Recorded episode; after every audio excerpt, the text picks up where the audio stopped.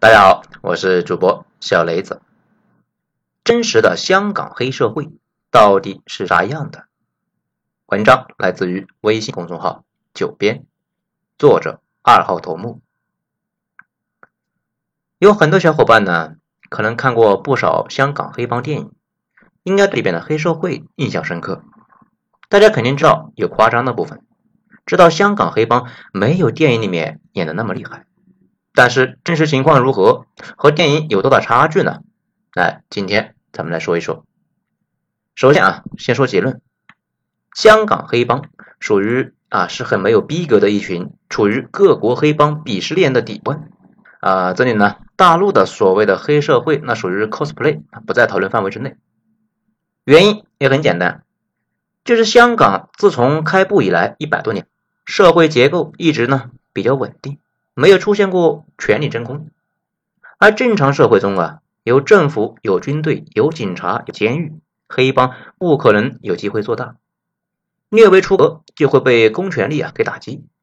当然，至于出格到什么程度来打呢？是直接打死呢，还是打个三分死？那就看对于统治阶级来说，黑帮有多大用处了。这就像咱们一直说的，某些政府在某些地方。因为收益不足，不愿意负担统治成本，干脆就放任黑帮代理。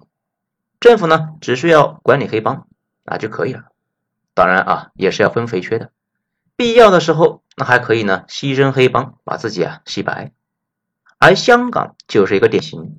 香港黑帮严格来说是个经济组织，本身在社会方面没有追求，也不敢有追求啊。这曾经呢有过，但是啊被暴打了。一切活动都一直处在政府严格控制之下，说难听一点呢，基本上就是真正黑帮的模仿秀。具体情况啊，咱们把香港黑帮历史梳理一下，大家伙呢就明白了。首先啊，我们再说起家，香港一八四一年就被英国人给抢占了。英国对于殖民地和当地人的态度，那就是随便压迫吸血。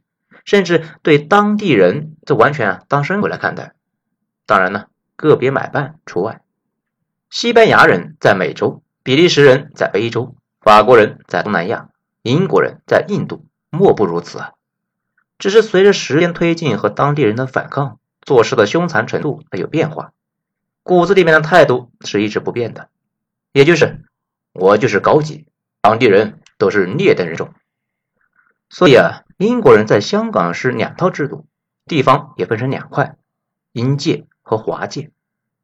最简单的例子就是英国人呢，他认为中国人种不适合一夫一妻，法律上允许纳妾。虽然大陆在一九三零年北伐完成之后就颁布了婚姻法，香港却一直到一九六九年才取消纳妾制度。对于管理华人，英国人一直呢是没啥兴趣。经常干脆从华人里面找用着顺手的买办来间接管理，以华治华。当时香港作为岭南地区，开埠以来就是三合会的重镇。三合会作为晚清民国三大帮会之一呢，是历史传承很久啊。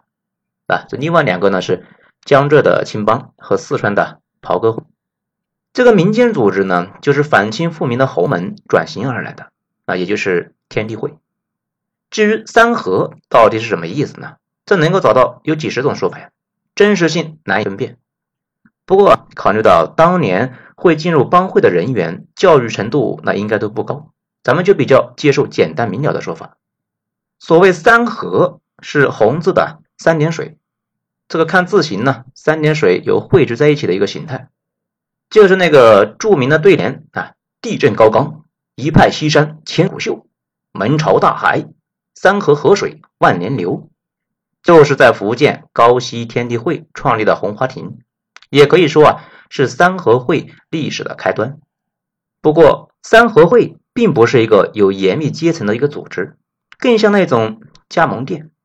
谁要是认同反清复明的理想，那就可以宣布自己啊是三合会的一个分支，可以呢不听总部命令，甚至可以不知道总部在哪里。平时他也是各干各的。很难用一句话来形容他们到底是一伙什么样的人。也正是这种分布式的机制，这个组织不存在被斩首的情况。就算总部被一锅端了，对组织也没啥影响。香港自从开埠就有大量的码头，自然那也有无数的码头工人，还有更多的形形色色的人。工人们呢，为了抱团取暖，其他人还有其他的目的，于是就成立了无数的组织。各种帮会尽管名义上都叫三合会，存在的目的也不太一样。有的是纯粹的工人互助组织，有的是向街坊邻居呢收保护费，顺便呢搞点黄赌毒。在二十世纪早期，香港的左翼工人运动呢非常激烈，多次大罢工。虽然最后都被镇压了，但是逼迫港英政府多次让步。为了从中破坏，港英政府不不抓人，还在工人组织中搞掺沙子，鼓励右派工会组织分化。同时，利用帮会来打击左派工人，黑帮在其中做了不少的工作。因为帮会组织有用啊，英国人对于帮会犯罪打击力度它不是很大。直到1957年，情况有了大变化，把原来的两个部门——严重罪案调查科和反三合会行动组合并，建立了一个专门针对黑帮的警察部门，有组织犯罪及三合会调查科，这也就是著名的 OG。之所以一九五七年出现变化，这就要说香港黑帮的第二阶段。第二阶段，国军变成了黑社会。大陆解放之后，香港黑帮呢有了一次大发展，从大陆败退来了大批人员，其中很多国民党散兵游勇和家眷，足足有十几万。这些人到来之后，有门路的那自然是衣食无忧啊，但是大多数这个人的生活艰苦。即使当年风光如杜月笙这种人，在香港都会被帮会分子排挤。普通人无依无靠，还和香港当地人发生了多次冲突。港英政府这怕呢到处混居而出大乱子，把十几万人聚集在当时的香港最偏僻的吊井岭。这么多人在异乡呢，只能够抱团呢，依靠以前的组织构架。至于蒋介石的国民党本身，基本上一直可以说都是一个大号黑社会啊，不能够算是一个正经现代化的一个政党。在这个基础之上，不少人就找不到工作，就开始自己想办法，很快就从准黑社会变成了真黑社会。何况当时蒋介石还想着反攻大陆，不断的向香港黑社会提供支持。这其中呢，比较著名的十四 K 和新义安。那都是前国军军官借了一个三合分支机构的壳来成立的黑社会的性质组织，所以他们都是隶属三合会，并且一直拿着弯弯的保密局的津贴。对香港黑社会有重大影响的一件事情是发生在一九五六年双十暴动。每年国民党国庆的双十节，香港的国军残留力量那都在挂着“青天白日满地红”的旗帜。而港英政府因为惧怕刺激呢大陆这边，对于张挂旗帜它有限制。结果到一九五六年，政府人员撕了旗子，不满的人群就围住了政府部门，警察前来处置，结果被更多的人来围攻，只好调来更多的警察。期间，大量黑帮带领暴徒开始放火游行，甚至封锁部分区域，对左派机构和政府机构那打砸抢啊。事情彻底失控，最后严重到港督下令英军出动装甲车上街镇暴，分区域戒严、隔离、清理，警察直接向人群开枪，足足闹到了十四号那才平息啊！死了六十人，伤了上千人，抓了六千，判罪一千多。事后，港英政府将这次事件啊定性为支持国民党政权的三合会成员暴乱。然后开始在香港清洗了一轮，把有政治倾向的黑帮分子大量的驱逐到湾湾去了。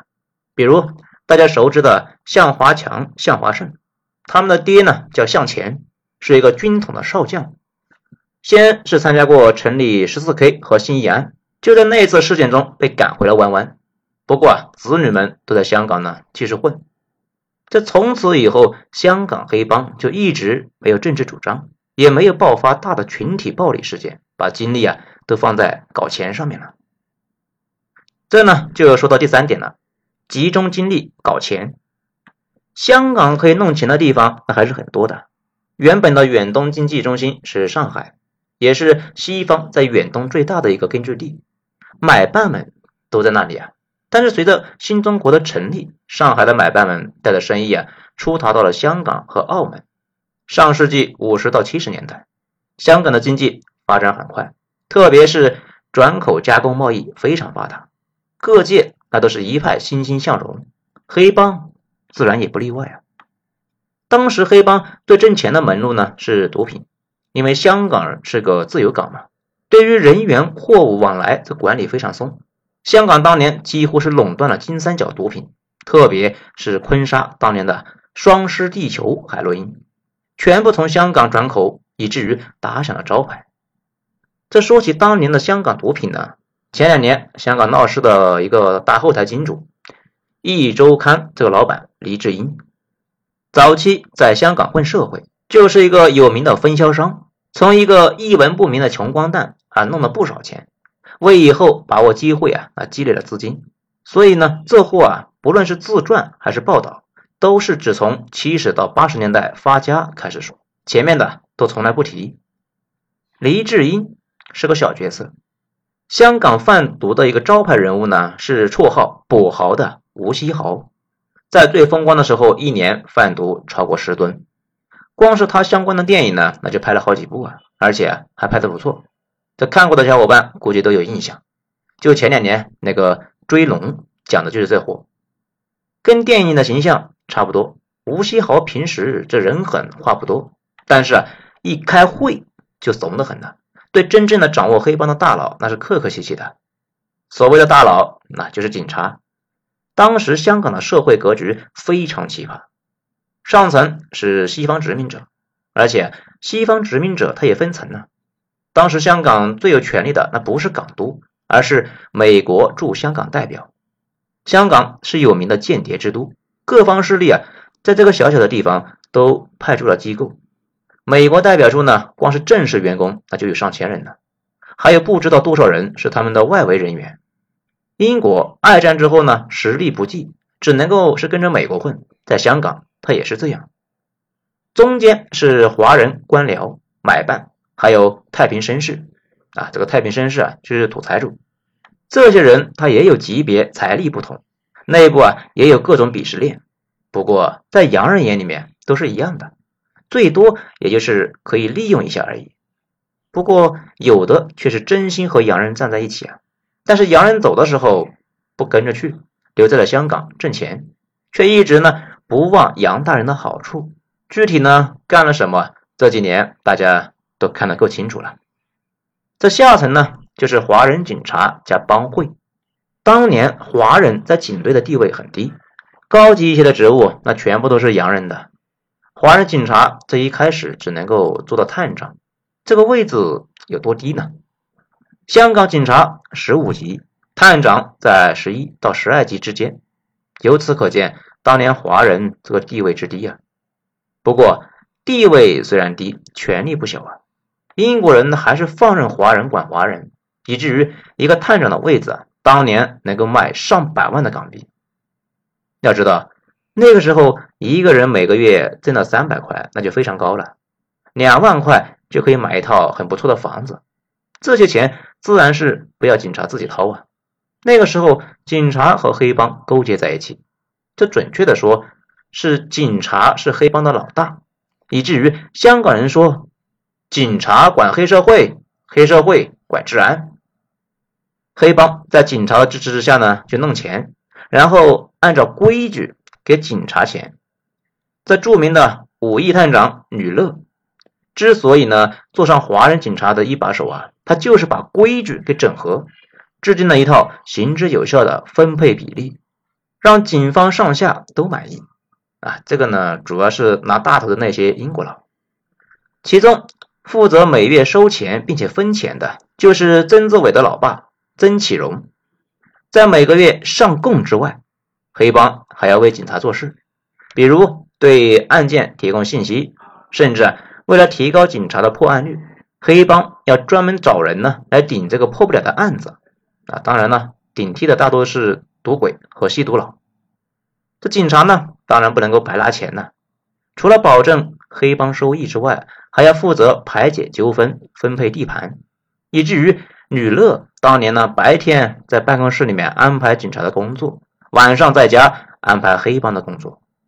当时警察拿到钱，很多是做正行生意的和购置地产，一直收租到现在。这以前啊，看《逃学威龙二》，周星星岳母作为经历过那个年代的大妈，就说啊。警察怎么可能没钱？作为内地人，咱们当时还觉得挺奇怪的。后来了解了历史，那才知道以前那是个正常情况。当时又赶上了香港经济大发展，那真的是岁月静好啊。不过这种美好的日子到了上世纪七十年代中期，英国人认识到啊，继续放任的后果不堪设想，就被迫开始改变香港的社会结构。设立了廉政公署，很多人呢以为英国人不堪容忍香港的腐败，这其实作为万年搅屎棍，英国人就没有怎么干过人事啊。当年一个石油危机造成经济不稳，苏联的实力隐隐的要压住美国。美国越南战争失败之后啊，亚洲各地的革命浪潮又到了一个高峰。当时英国人在香港还压迫华人，普通民众心中啊。早已经非常不满了。如果民众不满爆发，那肯定是全港大乱。英国人他根本就不敢再强力镇压，一旦出现大规模的死伤，英国在香港的统治那肯定完蛋。这个时候，精明的港英政府丢卒保车，把群众最有意见的腐败警队给抛弃了，并且很多原本英国人专属的高级职务也允许华人来担任，勉强啊。才把香港的情况给安抚了下来，连警察都一下子全垮了，黑帮的靠山也都倒了，香港黑帮也开始了转型，开始学着做起了正经生意。不少人呢，还在这个时候把握了机会啊，比如李某英就把自己贩毒攒的钱开办了佐丹奴，从此成为了富豪。那个当年一年绑票李泽楷和郭炳湘，到手十六亿的张子强。在黑帮多年了都没混出成绩啊，却在一次合伙炒楼当中呢博赢了一大把，弄到了一套房子。他呢从此就认定做事就要敢做大的，小打小闹的没意思，这直到把自己啊搏得枪毙为止。自此，香港黑帮内部这个分裂那是愈演愈烈啊，渐渐的越来越分化，这以至于呢谁都不服谁，各自为战的情况是越来越多。这另外一方面。黑帮分裂使得覆盖范围扩大，涉足到了香港社会的各个层面。这时间也来到了上世纪八十年代初，新历史开始了。新历史就开始了之后呢，咱们就讲第四点：洗白。在转型的过程中，出现了两件大事，一个是大陆的改革开放，一个是大陆确定收回香港。改开是香港大发展的契机。自此呢，香港经济那真正的是突飞猛进啊！一夜之间就如同火箭点火。当时的香港的火爆呢，只有日本泡沫时期可以相比啊。这从大量的电视影视中可以清楚的看到。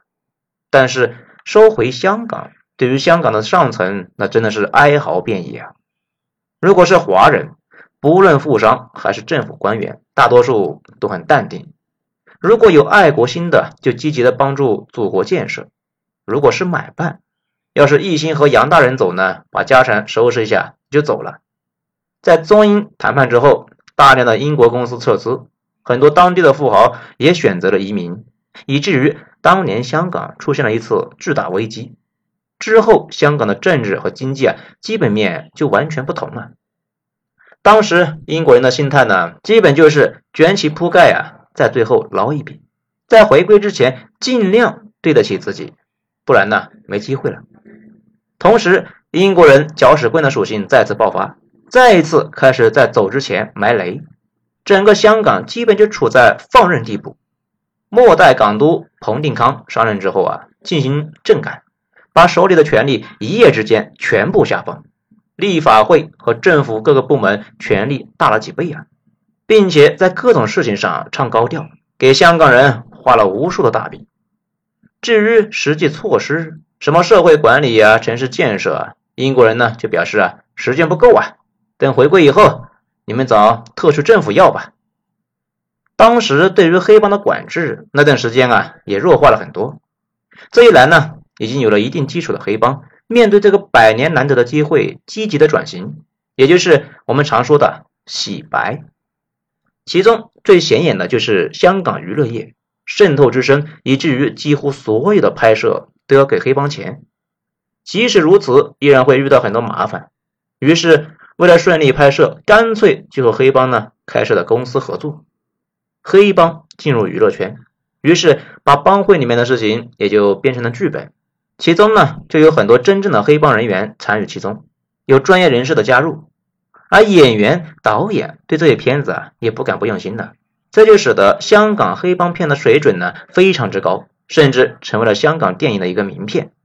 比起优秀的香港黑帮片，不论美国还是日本的片子，都透出一种假的感觉。